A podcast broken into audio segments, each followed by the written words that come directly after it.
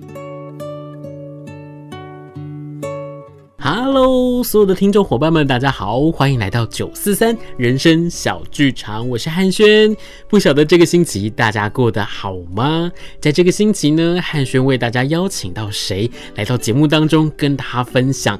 他的人生、他的故事呢？我要邀请到的是一个架杠的歌雄人来到我们的节目当中。这个歌雄人呢，不只是居住在高雄，而且呢，他为高雄做了很多不同的事情。我觉得我最喜欢的一件事事情就是他出了跟高雄有关系的美食的书籍，而且不是一本工具书哦，是一本讲故事。讲美食、讲文化的一本书。那这个作者呢？今天我们邀请他到了现场，他是我们的郭明哲。Hello，Hello，大家好，我是熊厚家的作者郭明哲。是，那平常呢，我们都叫他 Roger 啦，所以等一下呢，我们在节目当中我们会用 Roger 来称呼他。啊大家如果中间听到的话，不要啊 Roger 是虾米郎这样子哦。那今天呢，为什么有这个机会可以邀请到 Roger 来到现场，跟大家一起来分享？其实有几。个很重要的原因，第一个是我要对他表达我对他的敬意，因为呢，这本书在好几年前我就拥有了，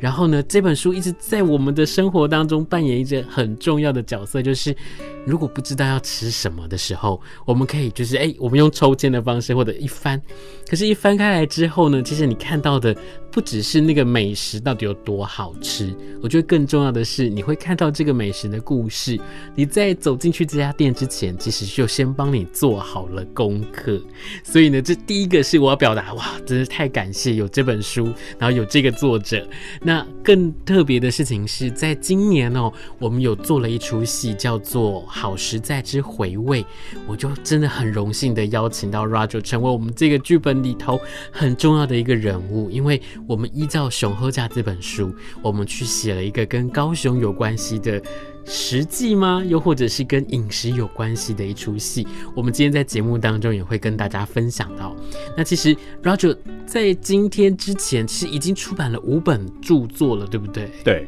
哇，这个我觉得要成为一个作家，或者是说我在生活当中我是用文字工作来生活的人，我真的觉得非常的不容易，而且也真的是很辛苦的一件事情。我们先请 Roger 来跟大家介绍一下你自己，好不好？呃，谢谢汉轩啊，我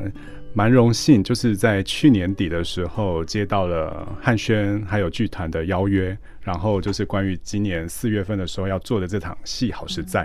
那其实回归整个我之前创作的历程的话，我稍微想了一下，呃，其实我从小就是一个喜欢文字，然后也对文字很敏感的小孩，所以如果要简单说的话，我记得我们从小学到国中，我们都有所谓的作文课，独立出来的。那每次一到作文课的时候，我印象中全班都是哀鸿遍野，大家就不是很喜欢。但我是唯一全班那种耶要写作文的的那个怪咖这样子，所以从小我就发现了我喜欢写字这件事情，这个是初衷。那写字这件事情后来就是，我觉得可能是我的个性，或者是我很善于观察，嗯，所以不管是观察人事物都是。那观察的时候，我有时候那个人或事情，我如果很吸引我的话，我就会有点着迷的，会想要一直看它的发展，那就会一直看得很细。那就算花比较多的时间也没有关系。是。那渐渐的，渐渐的，我发现我从观察。然后开始，我因为阅读的关系，阅读书的数量开始增多，然后开始视野、眼界，包含我之前都很喜欢出国旅行。嗯、那我发现有了这些阅历跟读的书的那个内容的增加之后，呃，我发现我的用字、我的文字量也开始在增加。嗯、那也开始可以把我看到那些很细节的东西用文字开始写出来，那就慢慢的、慢慢的就是。呃，一路的走到现在。那我出去到学校，因为像毕业季的时候，其实有非常多的学校很爱找我去分享一个题目，叫做比如说让天赋自由。哦，是。对，那我其实想了一下，我就会想说，嗯，好像这是我的天赋，看起来是，但是怎么让他自由？我觉得好像不是他自由，我感觉是我让他，我让我的人生路好像越走越歪这样子。欸、就是因为我自己大学研究所念的是行销，所以其实我本来并没有预设说要。要走上文字工作者这条路。嗯，嗯对。那后来是很多的因缘际会，那是在研究所毕业前一年的时候，那个时候刚好是台湾的，特别是生活风格类的书籍的黄金年代，大概是二零零五到二零一二一三年左右这段时间。是。所以那个时候我只是抱着一个很单纯的想法，想说，哎，那我接下来可能要开始出社会工作，会很忙，那我可能就没有那么多时间可以再来写文字了。那有没有可能做个梦？就是帮自己在学生生涯结束前留下一本文字作品，嗯，就可能以后工作的时候，你知道，就是累得像狗一样很累啊，对社会开始越来越多抱怨的时候，可以回头翻翻这本书，鼓励自己一下，哎，我至少完成了我的梦想。所以当时就是一个很简单这件事情，就驱使我去做。那但是这件事情一开始想完之后开始做，才发现，哎、欸，这个其实是一个蛮疯狂的想法的原因，是因为呃，因为当时研究所二年级需要有论文的发表，所以要写论文，然后还是要上课。那所以在这些之外，还要挤压出时间去把你的书的内容把它挤出来。所以那时候几乎每天都只睡三四个小时。嗯，对。那后来就真的顺利的在毕业前，就是把。第一本书叫《我的裸体小北京》，把它写出来这样子。嗯、好，那写出来之后，就是啊，刚刚跳过一段，就是他为什么可以顺利的写出来，是因为我自己去找出版社。哦，那大家很难想象，就是现在脸书这么发达，对不对？是。那所以社群媒体这么发达，所以其实各大出版社编辑，如果他要挖掘默默无闻的素人来当作者，其实是很容易的事情。他可以去关注每个人的社群平台之后，就发个私讯邀请他来谈谈看。可在那个年代，大概是二零零五年的时候，那个时候是连智慧型手机都没有的时候，是完全没有这种门路。是是。对，所以我那时候其实就是用很土法炼钢的方式，我就是花了一整天时间。到诚品书店，然后跪在书区前面，然后就出版社出的书，我就一件件翻。那如果看这家出版社它的设计的风格，然后编排的我觉得很喜欢的话，我就翻后面的版权页，然后看一下说哦，他们的版权部他们的电话是什么，email 是什么，电话对，就把它抄下来，然后就这样子花了一整天的时间，就大概抄了几十家。应该有超过五十家吧，我想，因为那时候真的出版很蓬勃。是是。对，那找完之后就排序，就是看哪几间我想要先联系的。那后来我就先联络了前二十家，那两个月内没有人理我，完全没有人理我。然后，但是时间一直在滴滴答答的那个，因为我设定在毕业前嘛，所以时间越来越近这样子。那那个时候书也根本还没写完。我就是靠我念行销的专业背景，所以我只拟了企划书，然后把目录写出来，还有前三篇的文章，就这样子，整本书只写完了，大概三分之一不到，应该三十分之一吧。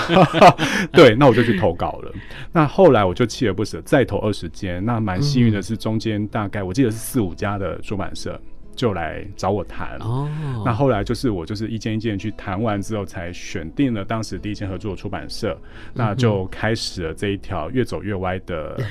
文字路，这样子。对，那所以我现在出版的五本作品里面，其实很多人是透过熊后家认识我的，嗯，但熊后家其实是我目前五本里面唯一一本饮食书写为主题的书籍，其他四本其实都是跟旅行文学有关系这样子。嗯，那但是呃，希望接下来。可以小小预告一下，今年会有新书出版，也会是我的第六本书，也是第二本跟在地饮食书写有关的书籍，所以大家可以期待一下。哦，真的很期待。那我就想要问一下 Roger 是。在这十几年来，这些创作的过程，又或者是在这些创作历程当中，我相信一定有很多让你印象非常深刻的故事。那我是不是可以就是邀请你来跟我们的听众伙伴来分享一下，在这些创作的历程当中，有没有让你觉得印象很深刻，深刻到你现在第一个时间你就想要跟我们的听众伙伴一起来分享的故事呢？好啊，实在是真的太多太多了。我相信一定是。如果你翻开这本书的话，你会发现里面就是，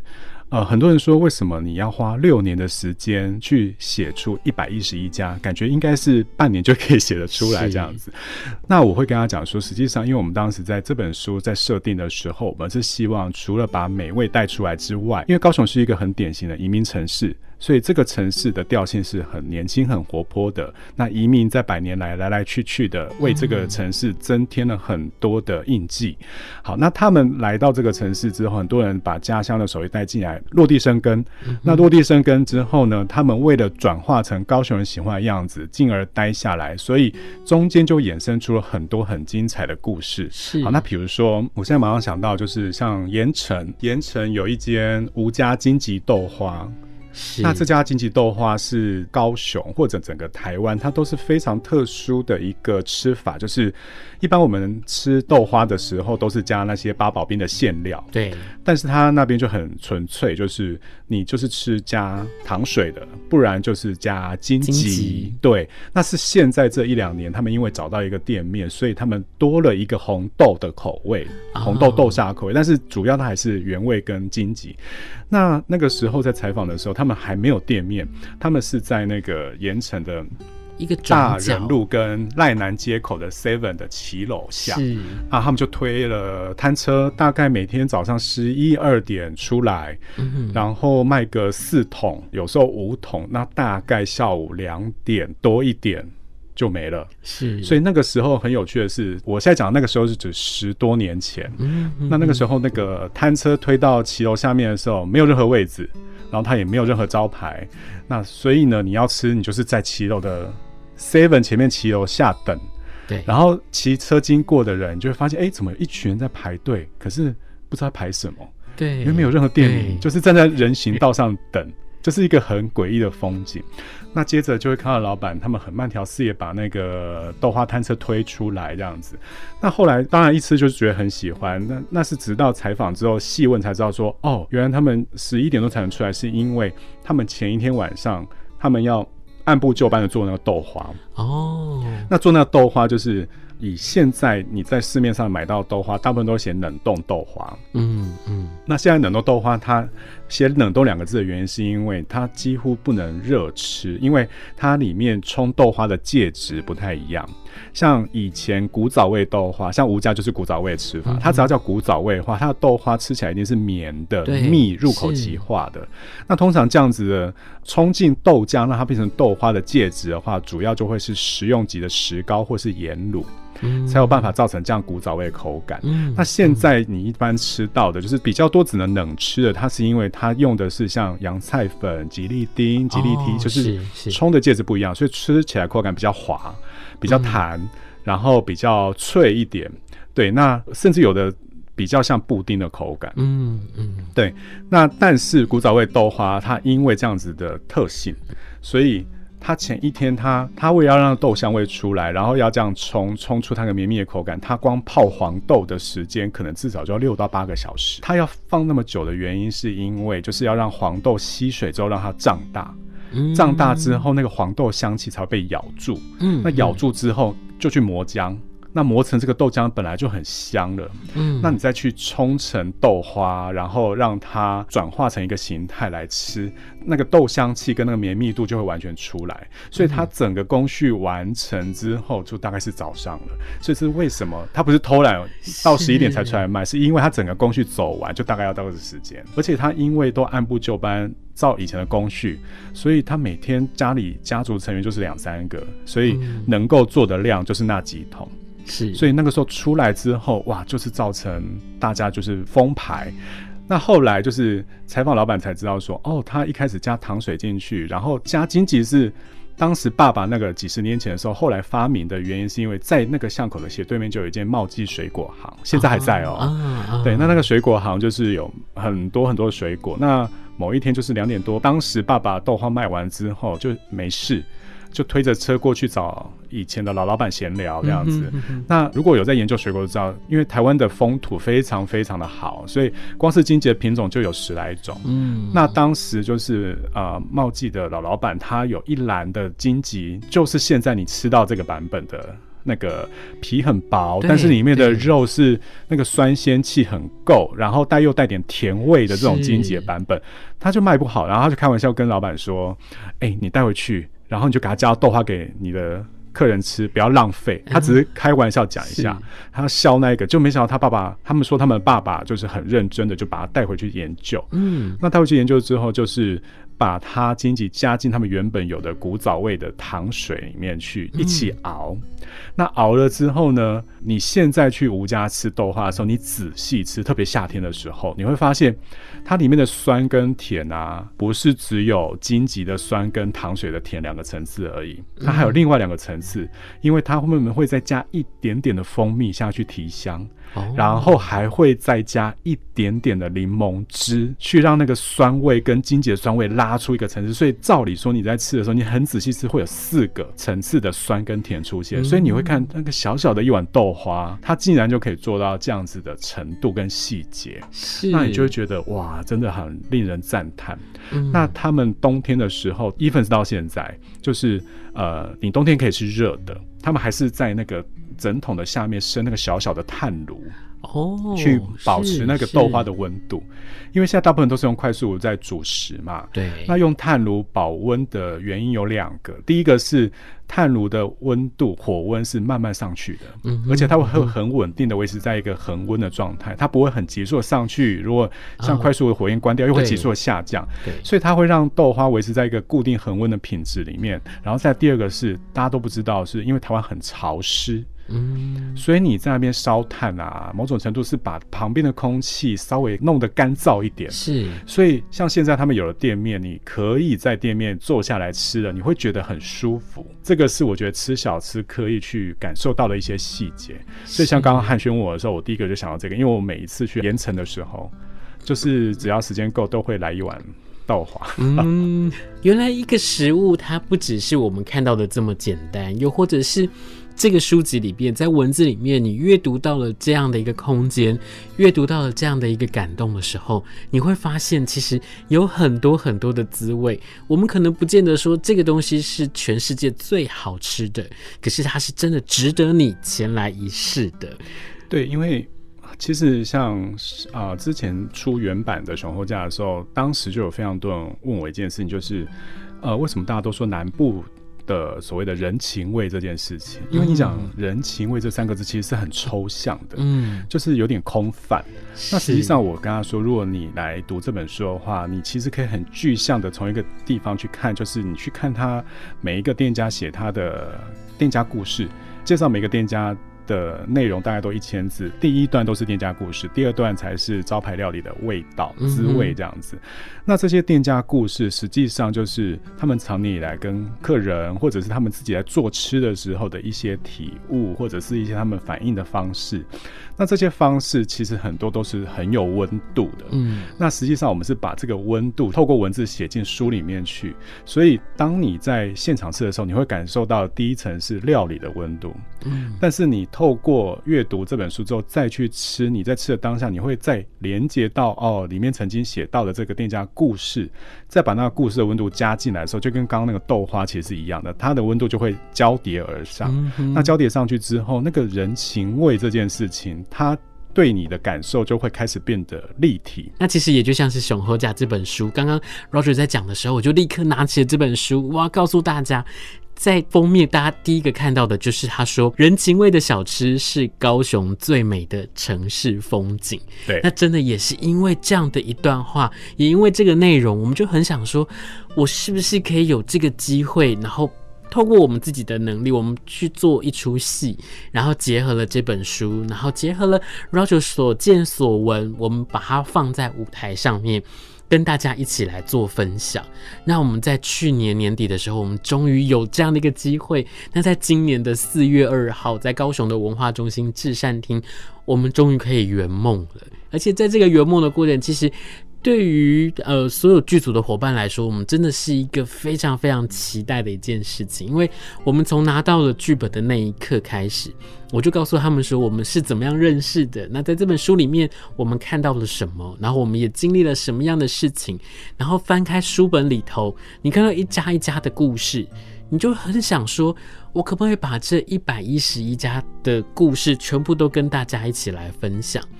然后也在那个时候就出现了很奇妙的事情，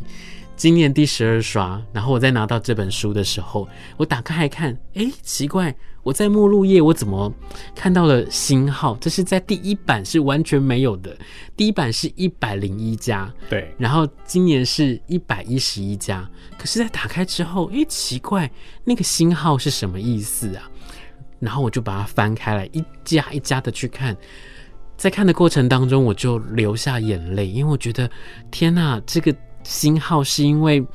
他们可能呃年纪大了，或者是他们有其他的理由、其他的原因，他们没有办法继续的去支撑下去。可是他依旧把它放在书籍里头。不是要告诉大家说你一定要去吃或去怀念它，而是透过了这个文字，透过了这些照片，我依旧可以去感受到当时候我们在吃的时候的那个惊奇是什么，又或者是故事听到的时候那个笑声、那个感动，我依旧可以从那个文字跟图片上面感受得到。所以我就告诉我们的伙伴说，我们真的再累再辛苦，我们都要想尽办法，就是把我们的这个故事跟更多的人一起分享。当我们把它变成一出戏，在做演出的时候，我相信它会是另外一种不同的分享的方式。所以我就很开心说，哎，这次真的有机会去做这样的一件事情。当然，也真的非常感谢 Roger 愿意给我们这样的一个机会，把这个故事变得再更不一样。当时候你在听到我们要找你合作这样的一件事情的时候，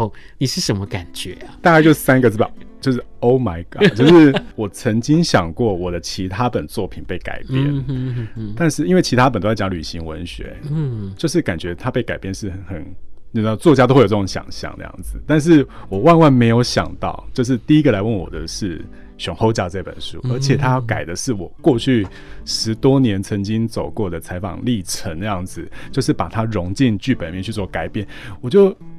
当时一开始是觉得真的可以吗？然后后来看到剧本就觉得哇，真的可以耶！然后而且好有趣哦，就是怎么有办法把它改成，就是这是以作者的角度来看这件事情，就是诶。感觉似曾相识，就是真的是我之前走过的，但是又好像在看一个全新的作品，它要被即将搬上舞台跟大家见面，嗯、所以那种感觉就是。很很期待，然后也很兴奋。当你走进剧场来看回味这出戏的时候，其实不知不觉的你也把《熊厚家》这本书打开来，一起来跟大家来细细品尝。这本书真的是你在翻开的时候，每一次你都会有不同的感触、不同的体会，甚至是真的去吃的时候，你会发现，哇，真的是。在你吃的那一个当下，你就真的走进了这些人的生命当中。是，我觉得我这边可以稍微补充一下，就是我觉得刚刚汉轩讲的让我觉得很有感觉的部分，就是因为其实因为我自己本身不是念大船出身的，嗯哼哼，所以在二零零七年的时候，当时熊厚架的前身是先跟高雄诚品书店合作开一个美食专，叫高雄味道。嗯，那这个高雄味道从二零零七写到二零一一年，但是那个时候累计的速度很慢，一个月只。有一个主题，然后只采访两家店。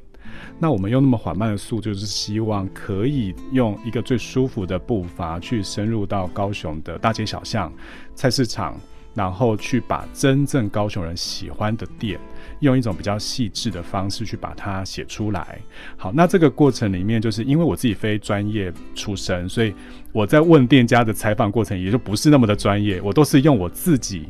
想象就是，如果我今天是老板，我会希望怎么样被采访？我是用这个角度来切换我在问的问题的。其实熊厚假结束是一百多家，可是我这十多年来，我采访过的店家已经应该有上千家了嗯。那其实我就发现，这个其实很有趣，就是实际上没有一个一定要怎么样的一个方式。嗯就是你只要找到那个频率跟节奏，你可以跟店家最对得上。